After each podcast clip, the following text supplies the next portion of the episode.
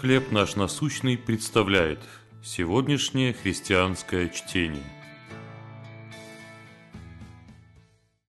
Шаг за шагом. Псалом 132, первый стих. Как хорошо и как приятно жить братьям вместе. Десять команд, каждая из трех человек, приготовились к необычному забегу. Один участник в каждой команде стоял посередине, двое по краям.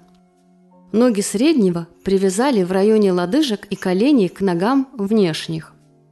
Получилось по четыре ноги на каждую команду. Прозвучал свисток, и соревнующиеся устремились к финишу. Большинство тут же повалилось на землю, безуспешно пытаясь подняться. Несколько команд решили не идти, а прыгать. Некоторые сдались. Но одна команда вначале разработала план действий, от чего стартовала позже, а затем постоянно согласовывала свои движения. Несколько раз участники спотыкались, но продолжали упорно двигаться вперед и в результате пришли первыми. Их готовность согласовывать каждый шаг помогла им пересечь финишную черту и одержать победу. Жизнь в общине верующих иногда может показаться такой же разочаровывающей, как и участие в вышеописанном забеге. Пытаясь взаимодействовать с людьми, придерживающимися других взглядов, мы часто топчемся на месте, не в силах прийти к общему решению.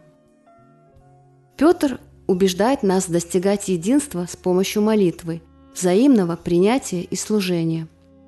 Он призывает читателей иметь усердную любовь друг к другу, быть страннолюбивыми, без ропота и служить один другому каждый тем даром, какой получил, как добрые домостроители многоразличной благодати Божьей. Прося Бога помочь в нашем сотрудничестве друг с другом, мы можем пройти свой путь и показать миру, как жить в христианском единстве, а различия использовать во благо. Вспомните случай, когда вам было сложно работать с тем, кто отличался от вас. Как Бог помог вам?